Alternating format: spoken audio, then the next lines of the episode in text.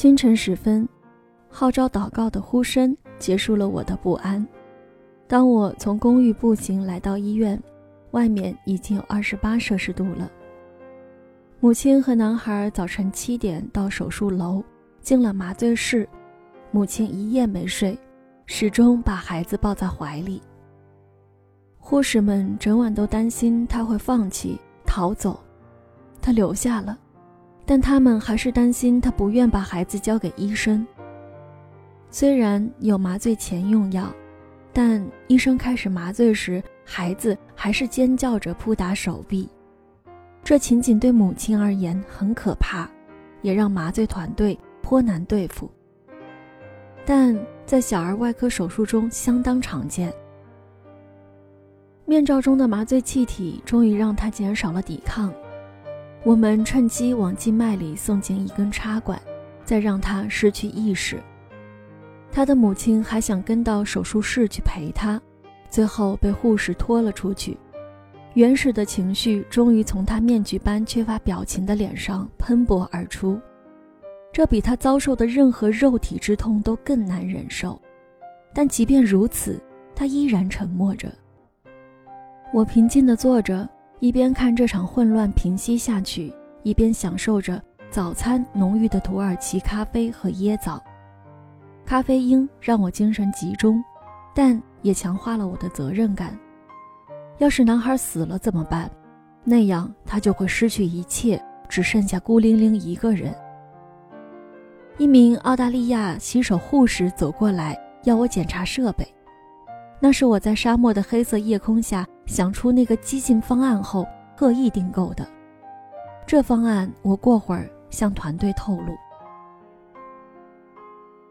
男孩躺在手术台闪亮的黑色胶垫上，瘦小的身躯看上去实在可怜。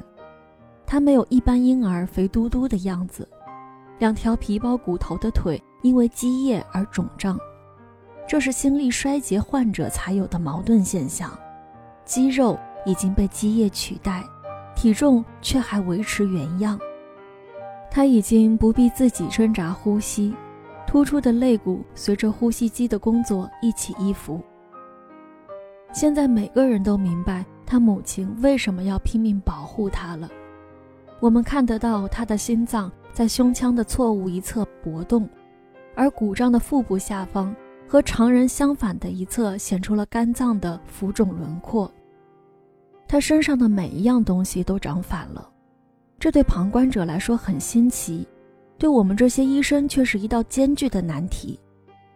我在美国参观过一台右卫星手术，还有一次是在大奥蒙德街医院，眼下是我自己的首次尝试。他的脸颊上还有几道刚才和母亲痛苦分离时留下的干涸盐渍。以前有人问我做手术焦不焦虑，我是怎么回答的？才不，又不是我躺在手术台上。虽然我现在也不算焦虑，但我毕竟是在一个陌生而危险的环境里做一台没有验证过的手术。我能感到背脊上淌下的汗水，牛津显得那样遥远。当那具孱弱的小身子被蓝色手术巾遮起来时，在场的人都松了一口气。手术巾上只开了一个长方形的口子，露出他胸骨外面的深色皮肤。他现在已经不再是个孩子，只是外科手术的一道难题了。然而，当手术室的门口传来那位心碎母亲的撞击声时，我们的心还是沉了下去。他挣脱了看住他的人，跑了回来。在稍微阻止了一番后，他们允许他坐在手术室外面的走道里。他今天已经受了太多苦，不能再给拖走一回了。回到手术室，手术刀从左到右沿着他的胸骨划了一道，鲜红的血滴滚落到塑料手术巾上。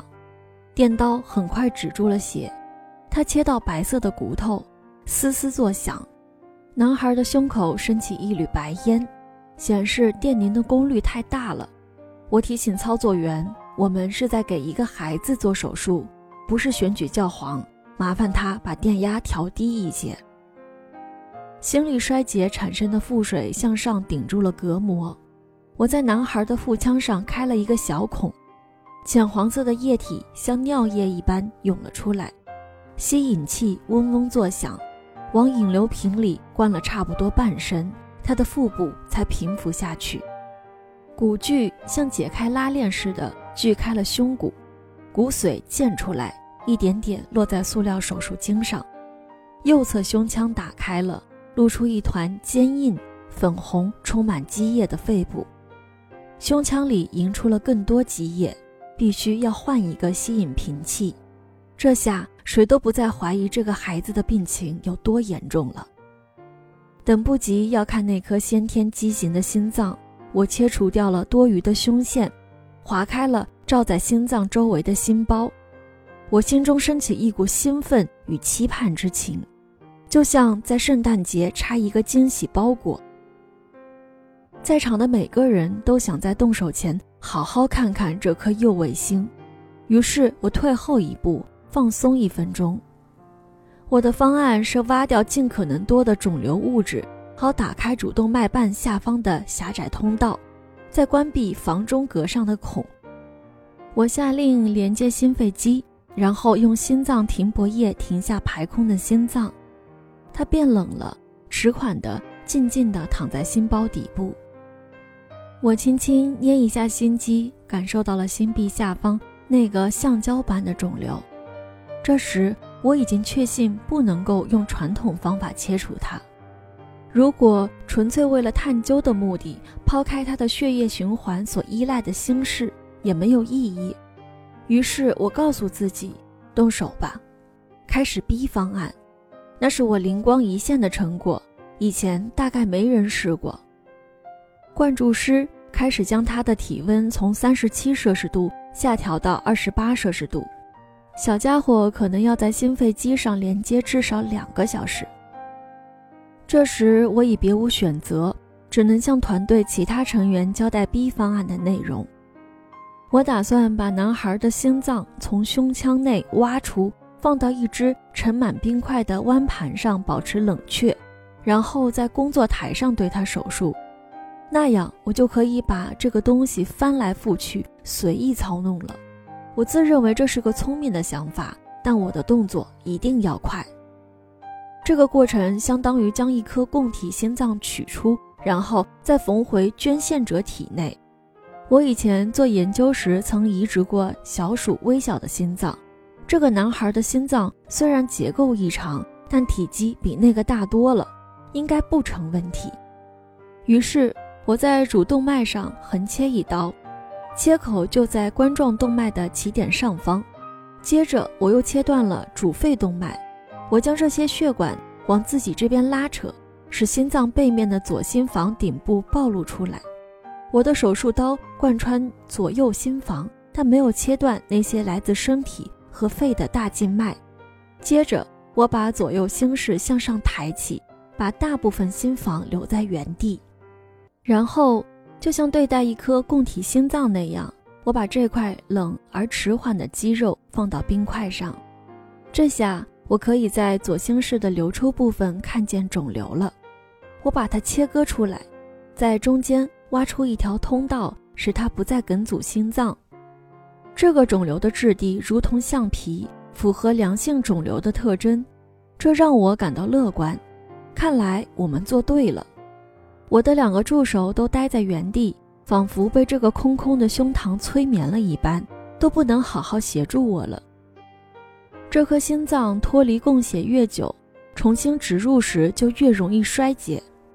说老实话，和这些实习生比，还是那个澳大利亚的洗手护士机灵得多。我于是要他来协助我，他好像天生就明白我的要求，为手术保证了必要的节奏。这时我有些犹豫了，到底是该见好就收，还是将手术进行到底？可是我想告诉男孩的母亲，我成功的把肿瘤切除干净了。于是继续切除室间隔上那部分肿瘤，它就位于心脏的电力布线系统附近。我知道室间隔在正常心脏上的位置，但是在这个病例身上位置就不太明确了。三十分钟后，我又向两根冠状动脉直接注射一剂心脏停泊液，好使心脏保持冷却迟缓。又过了十五分钟，切除完成了。我将男孩的心脏放回体内，把两侧心室与心房袖对齐，然后开始缝合。我相当自得，投给期刊的论文已经打好了副稿。这个在植入的过程还关闭了心房的那个孔。也就是说，运气不错，我治好他了。手术到这个步骤绝对不能出错，因为一旦手术结束，心脏起搏，这些缝合线就再也无法修改了。两侧心房已经缝合，接着就是缝合主动脉，让血液重新流入冠状动脉，心脏即将重新搏动。我们也可以升高男孩的体温了。现在唯一剩下的就是重新连接男孩的主肺动脉。这时，两个助手也自如一些了。当心脏返回它原来的位置，就又是他们熟悉的领域。一般来说，一颗儿童的心脏恢复了血流，它很快就会自行开始搏动。然而，这一颗却启动得太慢了。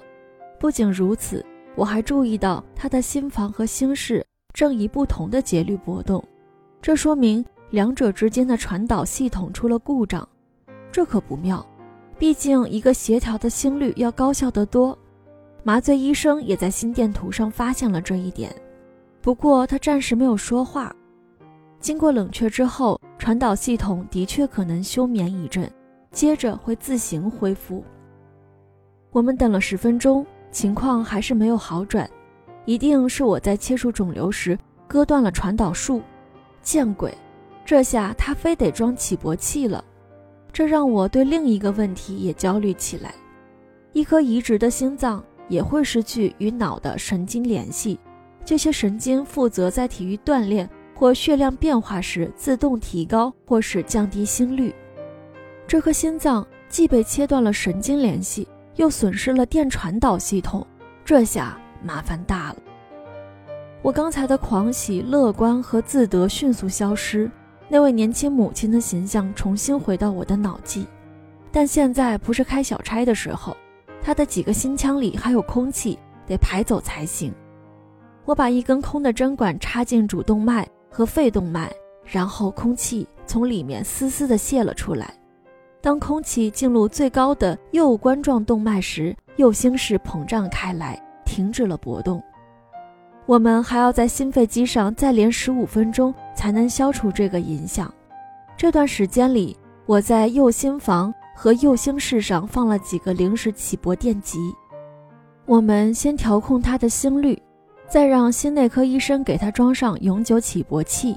渐渐的，他的心脏功能开始好转，梗阻消失，肺部也消除了充血。他的人生已经摆脱了心力衰竭和呼吸困难。至少我是这么希望的。男孩的心率只有每分钟四十跳，还不到正常速度的一半。我们用外部起搏器把它加快到九十跳，但这时心脏的背面开始涌出血液，我估计是刚才缝合的地方在不断渗血。于是我让灌注师关掉心肺机，排空心脏，同时我把心脏抬起来检查缝合，没问题。看样子缝得很好，没有渗漏。但是三十秒后，当我们重启心肺机时，更多血液渗了出来。我检查了主动脉和肺动脉上的缝合口，也没有发现渗漏。最后是我的第一助手在主动脉上找到了出血点，原来是排出空气的针头把主动脉扎了个对穿，在它的背面留下了一个小孔。这不是什么大问题。等到血凝恢复就好了。于是我们将男孩和心肺机分开，然后关闭了他的胸腔。我还没来得及品尝胜利的滋味，几个成人心内科医生就传来一条消息：他们刚刚收治了一名在高速车祸中受伤的年轻男子。他当时没系安全带，胸口重重撞上了方向盘，送医时人已休克。血压也无法通过液体复苏恢复，把他转诊过来的医院给他拍了 X 光胸片，显示胸骨骨折，心影增大，颈静脉也出现扩张，说明他的心包内有高压血液。不仅如此，超声心动图也显示他的右心房和右心室之间的三尖瓣严重反流，这正是他的血压持续走低和严重休克的原因。他们说男子需要紧急手术，问我能否现在就过去看看。我当然很担心抛下这个男孩，但是我别无选择。离开手术室时，我发现那位母亲正盘腿坐在走廊里，看上去孤零零的，分外凄凉。她已经在这里等了五个小时，不知道为什么，她就是无法与人沟通，一腔情绪在体内积聚太久，我感觉他快要崩溃了。他们终于拿走他手中的那卷破布，他见到我。一下跳了起来，脸上现出恐慌的表情。手术成功了吗？我无需开口说话，我们目光交汇，瞳孔对着瞳孔，网膜对着网膜，我的一个微笑就已足够。你的儿子还活着。去他的礼仪，去他的围观的心内科医生，我现在非向他表露感情不可了。于是我伸出一只黏糊糊的手，心想。他是会跟我握手，还是远远躲开？我的善意举动化解了紧张的气氛。他抓住我的手，控制不住地摇晃着。我把他拉到身边，紧紧抱住他，就像在说：“你已经安全了，我们不会让任何人伤害你。”当我松开双臂，他仍然紧紧抱着我，开始不由自主地啜泣。他的情绪像浪潮般。在医院走廊里一波波的倾泻，我的几个沙特同事都尴尬地站在周围，默不作声。我花了一番功夫让他平静。那几个医生越来越焦急，他们还有个重伤病人在等待手术。我告诉他，他的儿子很快就能离开手术室，他会躺在一张重症监护病床上出来，身上连着输液管和引流管。我说这可能会吓到他。我还说，他当然可以跟着他走，但是不能干预。这次我依然感觉他能听懂英语，但是为了防止误会，一个心内科医生又把我的话用阿拉伯语重复了一遍。接着我们离去，去查那名受伤男子的超声心动图，那是对他各个心腔做的超声波检查。此时，这名重伤病人已经快要死了，他的三尖瓣撕裂了。这是一种罕见的高速减速性损伤，在强制系安全带的英国从未出现过。他的右心室被折断的胸骨扎得粉碎，抵到了后面的脊柱上，导致血压迅速上升，胀破了三尖瓣。现在心脏每次收缩，倒流的血液和顺流的血液几乎一样多，只有很少一部分流到了肺部，加上心包淤血。心脏已经无法充满血液。我看完片子之后，立刻做了决定，不必再浪费时间查看病人了。我只要替他打开胸腔，缓解压塞，可能的话再修补他的三尖瓣。我们必须迅速为他连接心肺机，好恢复脑部供血，纠正他那糟糕的代谢状态。这时，有人在我身边轻轻地说了一句：“别忙，这人是个疯子。”他把对方司机给撞死了。我没说话，判定责任不是我的工作。我大步走回手术室，半路上遇到了正在前往儿科重症监护病房的那一小支队伍。监护仪上的心率快速而有规律，我很放心。这次那位母亲目光没有躲闪，他在和我擦身而过时伸出了手，我也伸出手和他握了握。